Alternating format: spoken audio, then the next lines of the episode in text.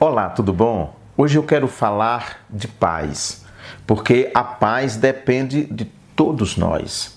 Há uma frase bem interessante de Bertolt Brecht, um dramaturgo alemão, que diz o seguinte: Do rio que tudo arrasa, dizem que é violento, mas ninguém diz violentas as margens que o comprimem. Então, para que um rio saia levando tudo que tem pela frente, casas, residências das mais variadas pessoas, é preciso que essas casas tenham sido construídas nas suas margens, comprimindo o rio.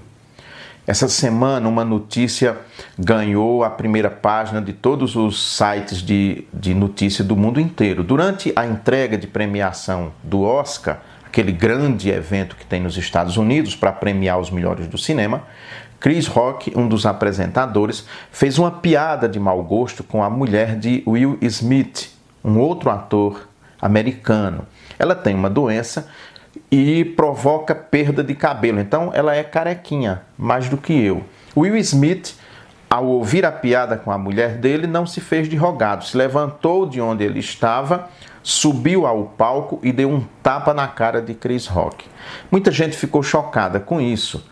Mas pouca gente ficou chocada com a violência que Will Smith sofreu de Chris Rock ao fazer piada de mau gosto com sua mulher. Nós estamos também acompanhando pela mídia, pela televisão e pela internet a guerra da Ucrânia, que já tem mais de um mês esse conflito envolvendo a Rússia e a Ucrânia. A Rússia invadiu a Ucrânia. Um mundo violento, uma sociedade violenta. Mas se você for para a Bíblia, se você, por exemplo, gosta de ler a Bíblia, você vai perceber que lá no começo, a primeira família, pai e mãe, Adão e Eva, e dois filhos, Caim e Abel, tem um conflito familiar e um dos irmãos assassina o outro. Caim matou Abel. Caim então é expulso, ele sai ali da casa dos pais e vai para um lugar um pouco distante e funda a primeira cidade.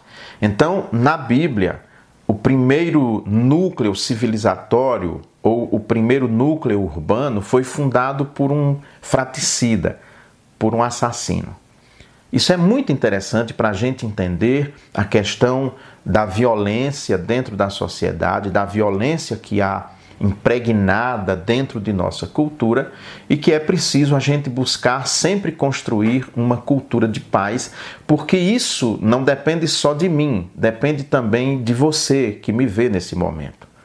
Tem uma historinha que ilustra essa questão da paz, da violência, da busca de sossego.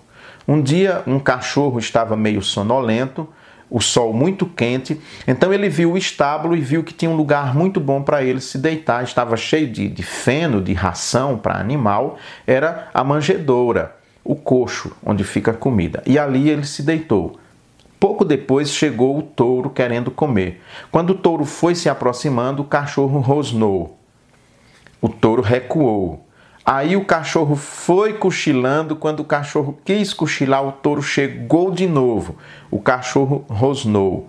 O touro percebeu, mais inteligente do que o cachorro, ele percebeu que o dia dele estava acabado, mas o do cachorro também. E aí ele chamou o cachorro para um acordo. Escuta, por que é que nós não entramos num acordo aqui? Porque o que vai acontecer é o seguinte: nem você vai dormir, porque eu não vou deixar. Sempre que você cochilar, eu vou me aproximar porque eu estou com fome e você está dormindo em cima de minha comida.